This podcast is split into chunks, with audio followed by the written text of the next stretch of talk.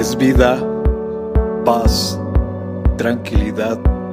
Les habla Hugo Fortes y esto es Palabra con Poder. Bienvenidos, este es el contenido de hoy.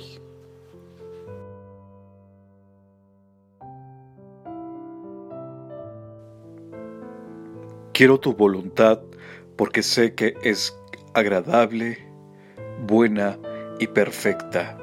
Quiero tu voluntad, aunque sea difícil de entender, aunque algunas veces duela. Dios mío, cumple tu voluntad, es mi más grande alegría. Tus enseñanzas las llevo muy dentro de mí.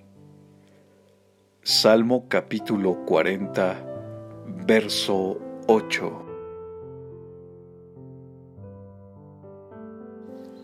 Comparte, será chévere.